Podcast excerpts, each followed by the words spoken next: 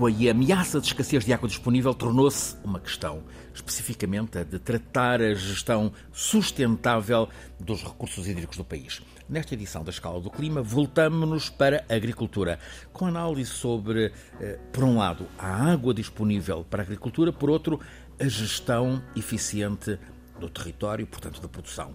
Há dados que apontam para crescimento expressivo das áreas de pastagem em Portugal, crescimento também das culturas permanentes, designadamente em áreas de regadio, mas é sabido que muito campo do sul está muito a seco. Há sobreiros, há azinheiras que estão em fim de vida pela seca. Como estamos neste momento, o que é que há a fazer para cuidar a eficiência na agricultura em, um, em cenário que temos marcado eh, pelo efeito de alterações climáticas, é o que vamos analisar com o convidado que o professor Filipe Duarte Santos hoje nos traz, Pedro Santos. O professor quer apresentá-lo? Tenho muito gosto e queria agradecer uh, a disponibilidade para estar aqui presente e conversar connosco. Um, é licenciado em Engenharia Agronómica pelo Instituto Superior de Agronomia. Uh, iniciou a sua atividade profissional em projetos relacionados com o parcelário e com o controle de superfícies, superfícies uh, na agricultura, estamos a falar. Depois uh, foi desafiado, digamos assim, para um projeto de desenvolvimento de tecnologias de conservação em produtos hortofrutícolas e esteve na gênese da criação da empresa Consulai. Esta empresa tem coordenado e participado em diversos projetos com empresas do setor agrícola e agroalimentar em Portugal, Angola e Brasil. Foi administrador da empresa 80 gramas de produção de fruta fresca cortada, pronta a consumir. É sócio fundador da Terra Premium, a empresa de exportação de produtos alimentares portugueses.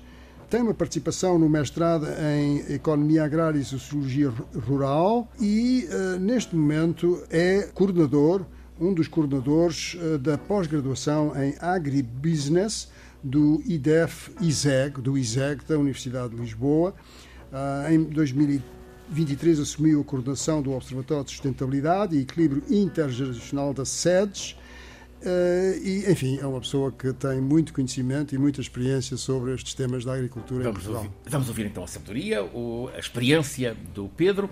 Temos escutado sucessivos alertas para baixo nível de água em zonas, sobretudo do sudoeste eh, continental, Barlavento Algarvio incluído, eh, relatos de situação crítica na barragem da Bravura, na zona de Lagos Silves. Ora, Pedro, que expressão tem o problema da água na agricultura em Portugal? Muito obrigado. Antes de mais, queria começar por agradecer ao professor Filipe Duarte Santos o simpático convite. Uh, o, prazer que é, o prazer que é associar uma cara a uma voz do Francisco e começar por dizer uma piada, porque eu acho que Estamos aqui três santos, isto parece pois o dia é. de todos os santos. Encontramos e... antes do dia de todos os santos, é um fato. Exatamente. Exceto aqui o Nuno Portugal.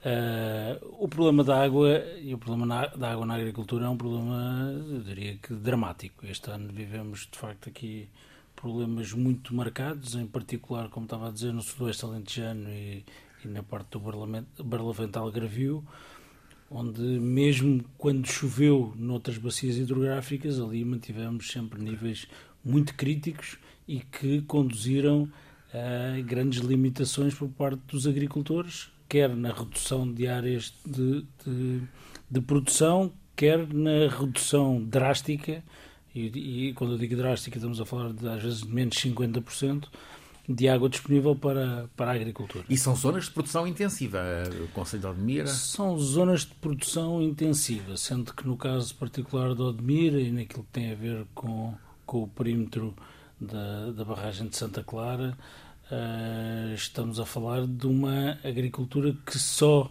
utiliza cerca de um terço do perímetro agrícola total, mas nesses há uma agricultura profissional mais intensiva, muito ligada à produção em estufa, quer de, quer de pequenos frutos, quer de flores, quer de, de hortofrutícolas, um setor absolutamente crítico para, para o desenvolvimento económico daquela região, mas que hoje em dia está a regar com menos de metade da água. E, isso tem consequências, claro.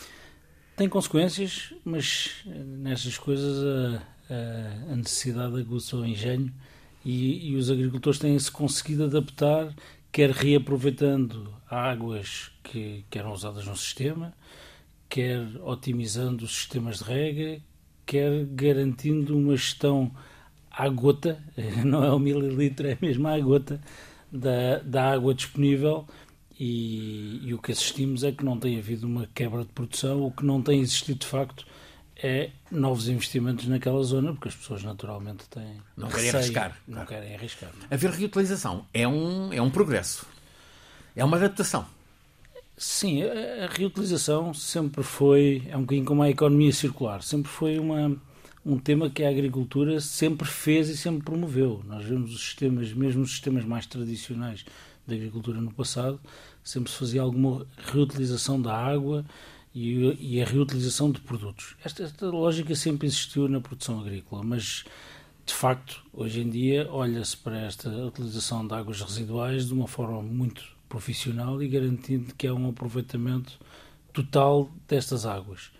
Neste caso particular, e no caso particular, por exemplo, da, da, da produção de framboesas, eh, em que muitos são feitos em substrato, em vasos, que depois têm umas calhas, portanto, toda a água que não é utilizada pela planta e que pode passar pelo vaso é, recuperada. É, é, recuperada em calhas para sistemas de retenção da água, onde é afinado eventualmente algum pH e algumas características da água e depois é reutilizada novamente na produção.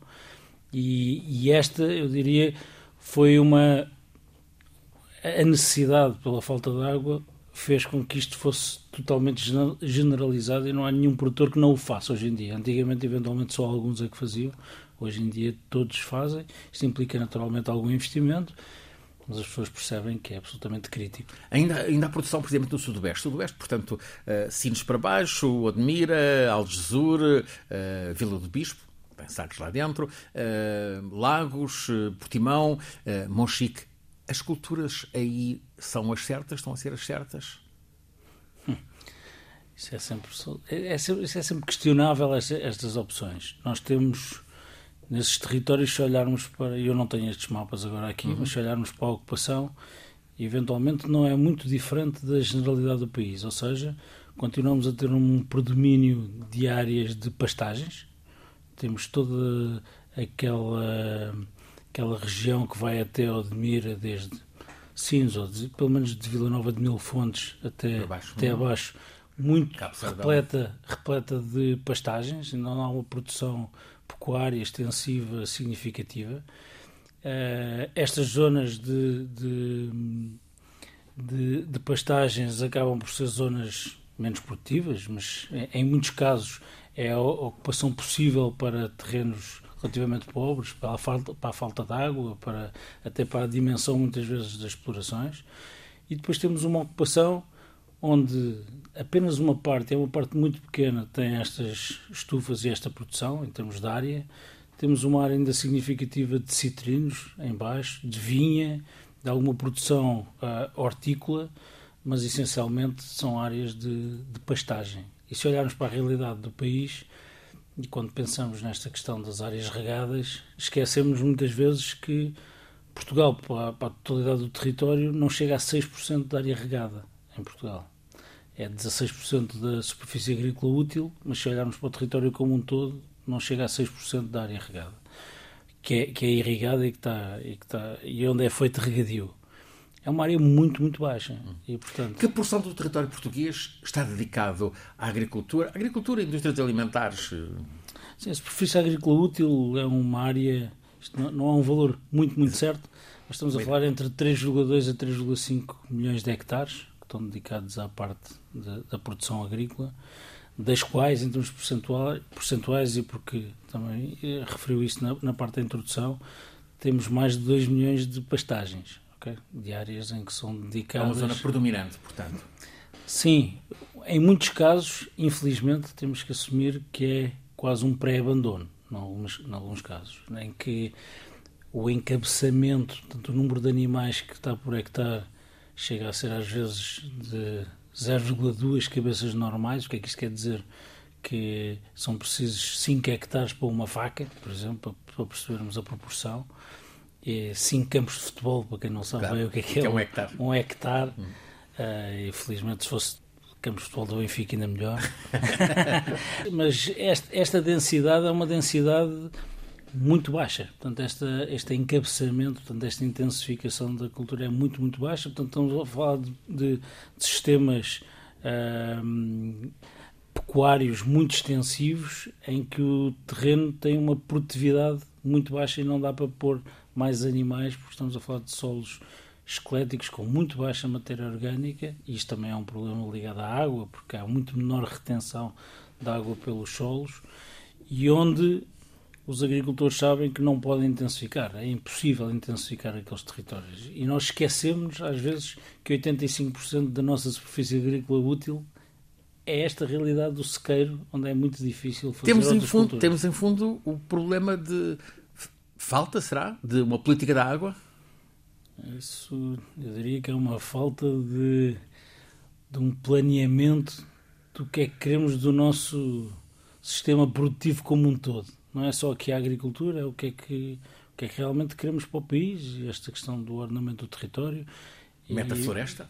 Meta floresta necessariamente, porque se juntarmos a este mundo rural, a agricultura, a floresta e até os, os incultos, são uma classificação mais estatística, estamos a falar de 95% do território. Não é? Incultos é terra abandonada? Não necessariamente. São, incultos são, são áreas onde também não é superfície agrícola útil, portanto não são estas pastagens, não é? Um terreno abandonado, mas com potencial agrícola está dentro da superfície agrícola útil. Um terreno que não tem uma capacidade produtiva porque está cheio de mato, porque está cheio de pedra, os, os cimos das, das serras, etc., são incultos, bem como áreas uhum. que estão impermeabilizadas com, com, com água, com, enfim, com uma série de estruturas que estão dentro destes incultos, não dá para fazer floresta nem agricultura. E isto só para dizer que a dimensão do mundo rural é gigante para, para, está para a crescer? território. Não, não está, não, não está a crescer. A nossa, a nossa superfície florestal uh, até tem crescido ligeiramente a superfície agrícola útil tem aumentado ligeiramente, mas sobretudo com a área das pastagens. Hum. Então tem havido aí uma grande reconversão para sistemas mais intensivos. O Pedro conhece bem o território do país. O que é que era preciso fazer? Mudar. Eu não queria pôr a tónica toda nas políticas, porque acho que o, o, muitos dos nossos problemas é que estamos sempre à espera que venha uma política, que venha uma ajuda, que venha uma medida qualquer que, por magia, mude uh, o enquadramento. Isto não, não vai acontecer, nunca, nunca aconteceu e não é assim que as coisas se fazem. O que tem que haver, de facto, é um, o tal pensamento que o Francisco estava a dizer de pensar o país e pensar o país e questionar uma série de coisas. Quer dizer, nós, nós queremos continuar a ter um déficit da balança agroalimentar de menos 5,2 mil milhões de euros como, temos, como tivemos em 2022? Ou seja, importamos demasiado demais face ao que exportamos. Exatamente, exatamente. É, é a diferença entre aquilo que nós exportamos e aquilo que importamos. É, bateu o recorde em 2022, são mais de 5,2 mil milhões de euros de déficit, portanto, do que, do que não importamos, e nós temos, temos e, e com muita convicção o digo, capacidade para pôr esta balança agroalimentar equilibrada. equilibrada. Uhum. Eu acho que é possível fazer. Nós temos a capacidade de fazer produtos com um valor acrescentado muito significativo, que é muito apreciado por outros países, quer no setor hortofrutícola, quer no setor da, da, até da produção pecuária, quer no setor da, da vitivinicultura, da olivicultura. Nós temos uma capacidade para fazer qualidade que outros países não têm. Este, este nosso cantinho tem esta característica de ter o sol e características edafoclimáticas que nos permitem fazer sabor, cor, que são coisas absolutamente críticas problema, na valorização. O, o, problema será estarmos a importar a mais, a exportar a menos ou as duas coisas conjugadas? Pronto, quando, quando falamos da importação também podemos questionar, eu sei que isto é um tema também muito caro ao professor Filipe Duarte Santos, que é o próprio atual modelo de consumo e da forma como nós consumimos e, sobretudo, da forma como nós desperdiçamos alimentos. A gente esquece mas 30% da produção é perdida na última fase do, do, desta cadeia de valor, ou seja, no consumo, nos consumidores. 30% da produção agrícola é perdida pelos consumidores. Isto não é possível. Se pensarmos dos 5,2 mil milhões, estamos a desperdiçar quase 2 mil milhões de euros em, a deitar para o lixo. Isto não faz qualquer sentido, portanto, temos que mudar este nosso modelo de consumo, temos que mudar este nosso hábito de desperdiçar e deitar para o lixo, mas tirando, tirando isso, que essa sim pode haver políticas ou incentivos que, que nos façam mudar, o que nós temos hoje em dia é que, de facto, eventualmente não temos uma produção agrícola uh, focada em produtos que podem acrescentar mais valor e aqueles que criam mais valor são, na maior parte dos casos, e agora uh, vestindo a capa de um, de um elemento do setor que sente também isso diariamente, que uh, um mundo mais urbano e uma, e uma população mais urbana tem aqui uma um, um sentimento hoje em dia um bocadinho bipolar relativamente à agricultura, porque querem alimentos, bons alimentos, mas não querem uma intensificação da agricultura. E muitas vezes sem saber mesmo porquê, mas, mas não querem esta intensificação da agricultura. E mais uma vez, e muitas vezes, porque só vindo um bocadinho atrás, porque mesmo os agricultores hoje em dia, nenhum agricultor, mesmo aquele investidor que está na agricultura para ganhar dinheiro, não quer fazer uma, uma agricultura que, que não seja sustentável. Porque mesmo estes sistemas têm que se manter no terreno durante 30, 40 anos e depois, a seguir, o potencial produtivo tem que continuar para a terra continuar a, a, a produzir. Portanto, o principal interessado em que haja critérios de sustentabilidade na produção é o, é o agricultor. agricultor claro. Isso, isso não, não, não, pode haver dúvidas e às vezes parece que há. E, e, com, e este conceito de sustentabilidade traz que o agricultor se sinta muitas vezes uh, mal entendido por críticas que lhe são atribuídas e que no final do dia prejudicam a sua imagem social e condicionam o tal crescimento e a tal maior valorização da produção que pode contribuir para esta inversão deste déficit da balança agroalimentar. E, portanto, este trade-off é, é complicado quando o agricultor já faz uma, uma série de coisas. Eu trago só um número, às vezes as pessoas não, não têm muito esta noção. Hoje em dia, nestes sistemas, e porque o tema também está muito focado na água, nos sistemas uh, hidroagrícolas públicos, nas, nas, nestes perímetros de rega, os sistemas que foram criados já há muitos anos foram pensados sempre numa lógica de eficiência energética, era o grande problema da altura, era o custo da energia, uhum. e não tanto na eficiência hídrica. Portanto, estamos a falar de canais a céu aberto, que hoje em dia, com uma série de, de problemas de infraestruturas, têm perdas que podem ser de 30, 35, 40%. O agricultor, na sua parcela, naquilo que lhe diz respeito, nos últimos 30 anos, passou de um gasto de 12 mil metros cúbicos por hectare para 4 mil metros cúbicos por hectare de média. E ainda, ainda é consegue otimizar mais. Com o uso de tecnologia ainda vai conseguir otimizar mais. Mas este caminho o agricultor já o fez. E quando se olha para os números do desperdício da água, porque a água é essencial, como há bocadinho o Francisco dizia, água é vida, e na agricultura isto é, é muito, muito sentido, e nós vivemos num clima em que sem, sem água não conseguimos produzir. E, portanto, somos, somos o setor responsável por 70% do consumo da água, apesar de... 70% aí, da água aí, aí, aí, podemos questionar tudo se, se devemos chamar gasto, se não gasto, porque nós transformamos a água em alimentos, quer dizer, não, não, não estamos... Nós estamos a poluir como outros setores podem poluir a água, não, não é nesse... Não é, não, não há um gasto propriamente dito, ela volta ao ciclo da água, mas, mas estamos a utilizar 70% da, da, da água para produzir alimentos e estamos, olhamos para, para o desperdício e para, para aquilo que é feito que depende de investimento público e depende de outras, de outras, de outras condições, sabemos que temos feito o trabalho de casa e somos acusados por essa parte. Isso aí deixa sempre algum sentimento de injustiça nos agricultores muitas vezes é indisfarçável.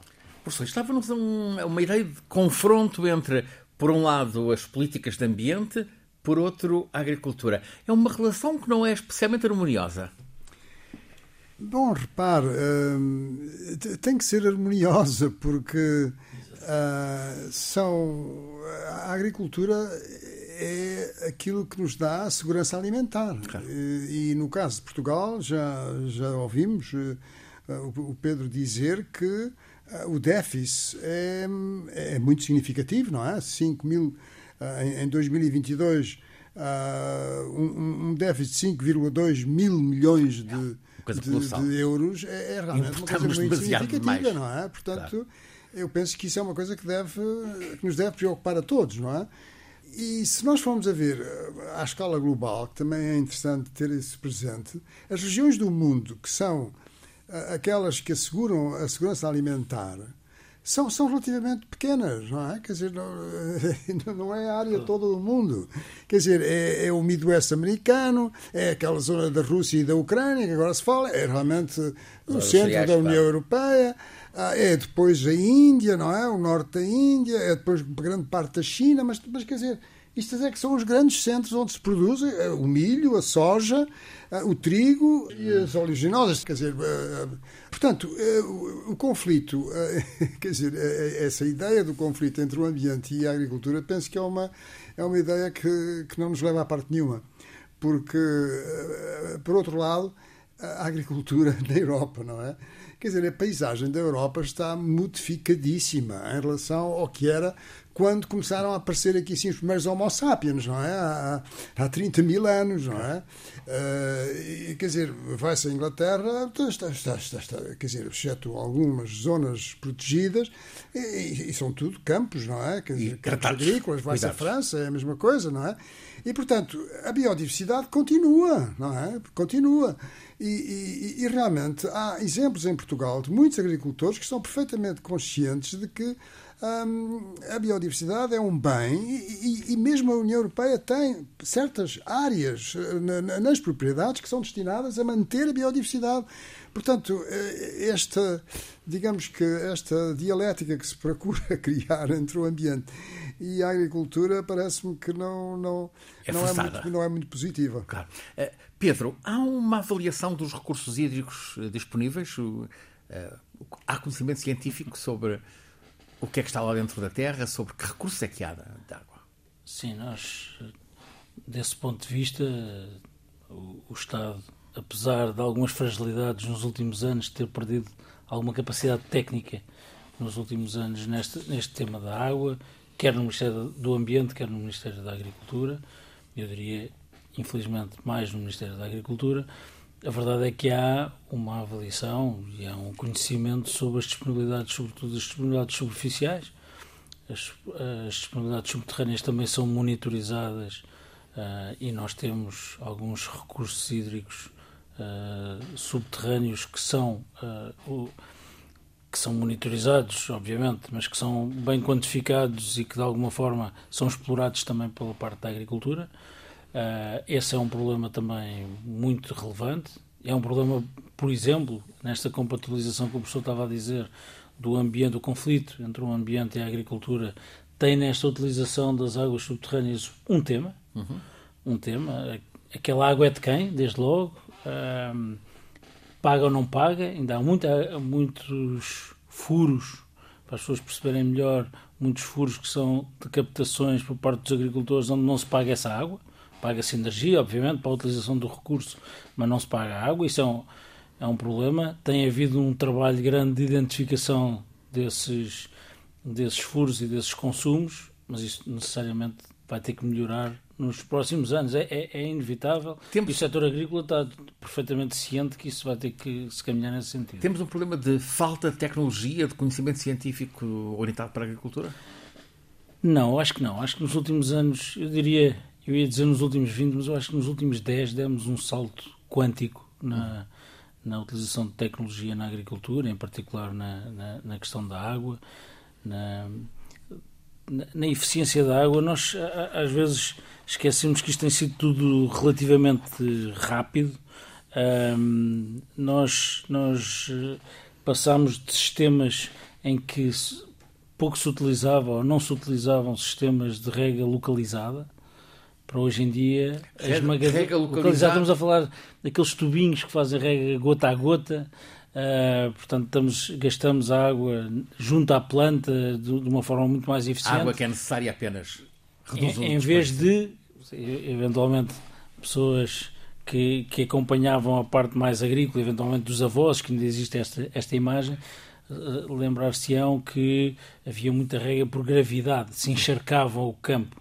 Isso, isso já não se vê na agricultura, tirando alguma, até uma agricultura mais, mais familiar, ou uma agricultura de menor dimensão, com algumas culturas uh, até do milho, ou sistemas mais mistos, onde isso ainda existe, mais no norte, onde a água não tem a expressão do problema que tem, que tem mais no sul, mas hoje em dia a, a, a, localização da, da água e a eficiência na água é um tema brutal do qual a tecnologia foi, foi essencial. A gente esquece às vezes de um pequeno pormenor que, que até na construção das políticas às vezes não é tido em conta, que há esta tecnologia, há este conhecimento, hoje em dia há muito conhecimento, muito, melhorou-se brutalmente toda a lógica até da transferência de conhecimento, mas esquecemos que o interlocutor, em muitos casos, ainda não percebe bem. Claro. E tudo isto tem mudado muito rapidamente. Eu dou muitas vezes o exemplo que nós há, há 40 anos, na televisão, havia a família Prudêncio que dizia que devíamos queimar e enterrar as embalagens dos produtos fitofarmacêuticos, dos pesticidas, para as pessoas perceberem melhor. Na agricultura já ninguém faz isto. Isto é um crime e as pessoas percebem. Há um sistema de recolha destas embalagens que garantem o correto tratamento disso. Isto, nos pesticidas, isto tem 40 anos. Agora, na, na rega e na, na produção agrícola as coisas evoluíram a uma velocidade gigante. Mas os interlocutores, ainda há muitos agricultores que foram ensinados a produzir num modelo completamente diferente. E esta transmissão de conhecimento e a, a necessidade de chegar com este conhecimento ao campo é essencial. E muitas vezes esquece que é preciso este, este acompanhamento mais próximo dos agricultores e, e, queremos que a transformação seja mais rápida do que aquela que é possível. O que nós temos assistido é que esta agricultura mais profissional é aquela que normalmente tem encabeçado muito mais rapidamente toda a incorporação de tecnologia. O que é que pode ser feito para aumentar a rede de água disponível? Uma boa pergunta. Eu gostava que, que desde logo, a, a água fosse encarada não como um problema da agricultura, e que eventualmente esta discussão não fosse centrada é um tanto, na agricultura, todos. mas é um problema de nós todos. E, portanto, claro. esse pensamento da água tem que ser uma coisa que me faz confusão. Como é que não há consenso, como é que não há planeamento e como é que não há execução. Quer dizer, nós, nós olhamos para o tema da água e tudo o que tem sido feito, até pelas entidades públicas, é sempre a resolver o problema do ano uhum. e medidas do ano não faz qualquer Precisamos sentido. Precisamos de uma visão a prazo. Precisamos de uma visão a prazo. Eu até, até lhe digo que cada vez esta, esta visão e a falta de ação até parece que está cada vez pior. Eu até questiono que se hoje em dia quiséssemos fazer o Alqueva, eu não sei se havia consenso para fazer o Alqueva, e foi uma coisa de há 30 anos, a decisão de, mesmo de fazer a obra, sendo que demorou os anos que todos, que todos sabemos, mas a verdade é que nós questionamos qualquer pessoa se o Alqueva valeu ou não valeu a pena e tínhamos tido essa... Sobre isso não há dúvidas, pois não? E sobre, essa, sobre isso eu diria que não há dúvidas. É. E nós já questionámos, inclusive, pessoas mais ligadas à parte do ambiente, muito críticos do modelo agrícola que entretanto se desenvolveu no Alqueva, uhum. mas até eles percebem a mais-valia do Alqueva e toda a garantia que trouxe da melhoria da biodiversidade, da melhoria dos caudais ecológicos, é, é, completamente diferente. E, portanto, eu, só voltando atrás, Francisco, portanto, eu diria que é, devia ser unânime que precisamos de maior capacidade de abastecimento. Parece-me unânime que nós devíamos, no mínimo, estudar a sério soluções que possam garantir mais disponibilidade de água, quer sejam eles os tais transvasos, que é um tema sempre, sempre complicado, quer Muito sejam eles... em Espanha, o Segura, é, por exemplo. Eu, eu diria que é, que é, que é controverso em todo o lado, porque de facto existem problemas, e o professor saberá bem melhor do que eu, de problemas entre, das ligações entre bacias, apesar de já existir em Portugal pequenos transvasos, uh, uh, até Cotejo, julgo que é o Douro Cotejo, e, a, e a, a, própria, a própria DIA tem julgo que entre a bacia do Guadiana e do Sado. É dia a empresa do Alqueva. A empresa do Alqueva, no Alqueva, há ali um, um, Mas tem um conjunto de cuidados de garantir que, que não há problemas de contaminação, de, de, sobretudo da biodiversidade e dos peixes entre, entre as, as bacias. Independentemente disso, há um problema de água, de água e devíamos pensar como é que como é que equilibramos um bocadinho a disponibilidade de água. Nós não temos falta de água. Espanha tem um cenário completamente diferente do nosso e muito pior. Muito Nós não temos, não, não, temos falta de água. Ainda, ainda no outro dia, também numa discussão que o professor também estava presente, chove tanto em Beja como em Londres. Ou é próximo. Só que a nós chove muito mais concentrado. Claro. E, portanto, a armazenagem é um de água e a disponibilidade da água, nós isto devia, ser, devia haver um consenso sobre isto, devíamos pensar na desalinização, se vale ou não vale a pena, ou seja, a água devia estar no centro das opções. E nós vemos, por exemplo, num instrumento de política pública como o PRR, em que temos fundos disponíveis, onde havia 16,6, foi aumentado agora para 22,2 mil milhões de euros de disponibilidade para fazer investimento. Na água, e em barragens nós não vemos nada. Está previsto, há dinheiro para, para o Algarve, para a questão da desalinização, para alguma ligação do Pomarão também ao Odeleite. Existem alguns investimentos no Algarve, está previsto a barragem do Pisão, uhum. no Alto Alentejo, mas não está previsto mais nada. E isso, isso é uma coisa que me faz, sinceramente, faz muita confusão. Como é que a água não é uma coisa estratégica, que haja consenso e que se porque o que vem pela frente, com a, com a alteração do clima que já estamos a assistir hoje em dia, Vamos... Não há dúvidas sobre isso. Não há dúvidas sobre isso. E nós tínhamos que olhar para este recurso de uma forma muito mais planeada, pensada e, e consensualizada. Professor, que lições temos pela frente? Penso que a lição é exatamente encontrar consensos, não é? Quer dizer, eu tenho a impressão que nenhum português ou nenhuma portuguesa dirá que não precisa de água, não é? Quer dizer, é uma coisa que é óbvia. Uh, embora as pessoas tenham um ambiente, quando vivem na cidade, muito diferente de quando vivem numa zona rural, não é? Porque, enfim, na cidade abre-se a torneira e, quer dizer, e pronto, está tudo garantido.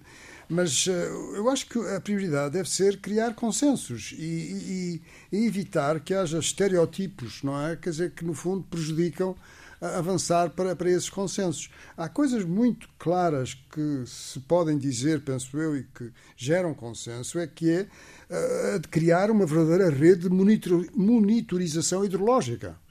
Quer dizer, uh, há perdas de água na agricultura, é um facto. É preciso, na agricultura, medir toda a água que se consome, incluindo aquela que é dos aquíferos, dos furos. Não está a ser medida. É, há uma parte que não está a ser medida, mas há, outras pessoas que medem, mas há parte que não está a ser medida. Mas também é preciso reduzir as perdas uh, no setor de, de, de, uh, no setor urbano da distribuição de água, que são da ordem de 30%. Será isso aceitável?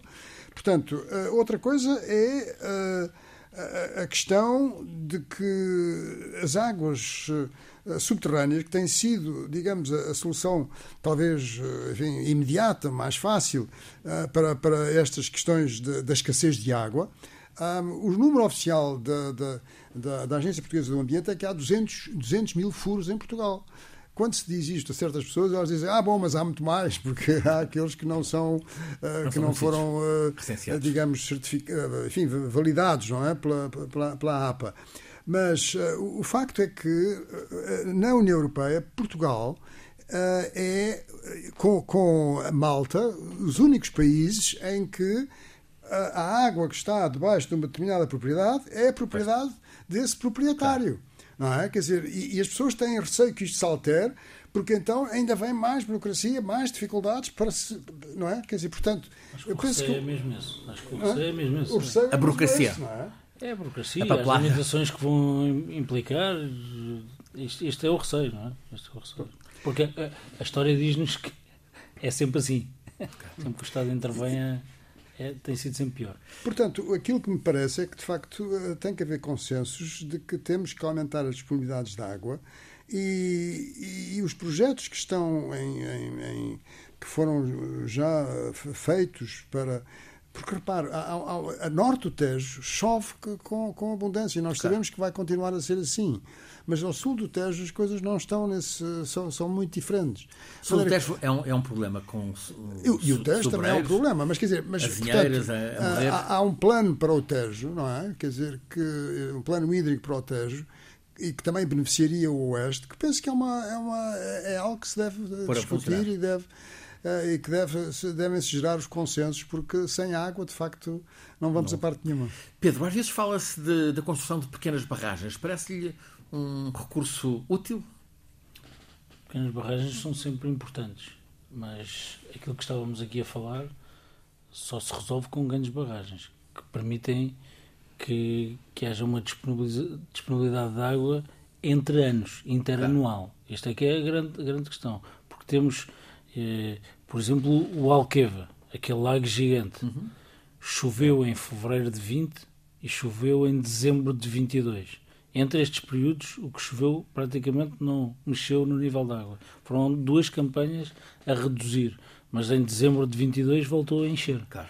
E portanto é chove e isto foram em dois ou três dias. E portanto é a, a nossa necessidade de termos armazenagem de água, porque cada vez chove pode até nem chover menos, mas chove de forma mais intensa e mais concentrada, obriga-nos a pensar, a pensar em, em armazenar de facto a água. E as, e as, as pequenas barragens servirão sempre de apoio uh, e devem ser promovidas e inclusive uma rede também que possa ligar estas pequenas barragens para servir até de apoio aos, aos incêndios florestais que infelizmente somos assolados e este e estas temperaturas a aumentar vão necessariamente aumentar o risco também de incêndio florestal.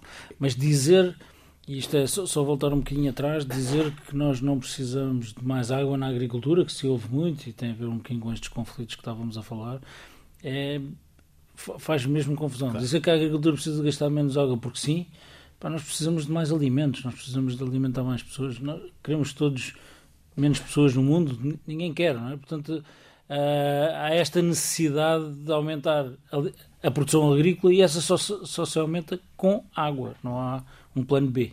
Professor Filipe Duarte Santos, uh, temos uma prática agrícola que está em harmonia com as necessidades da natureza?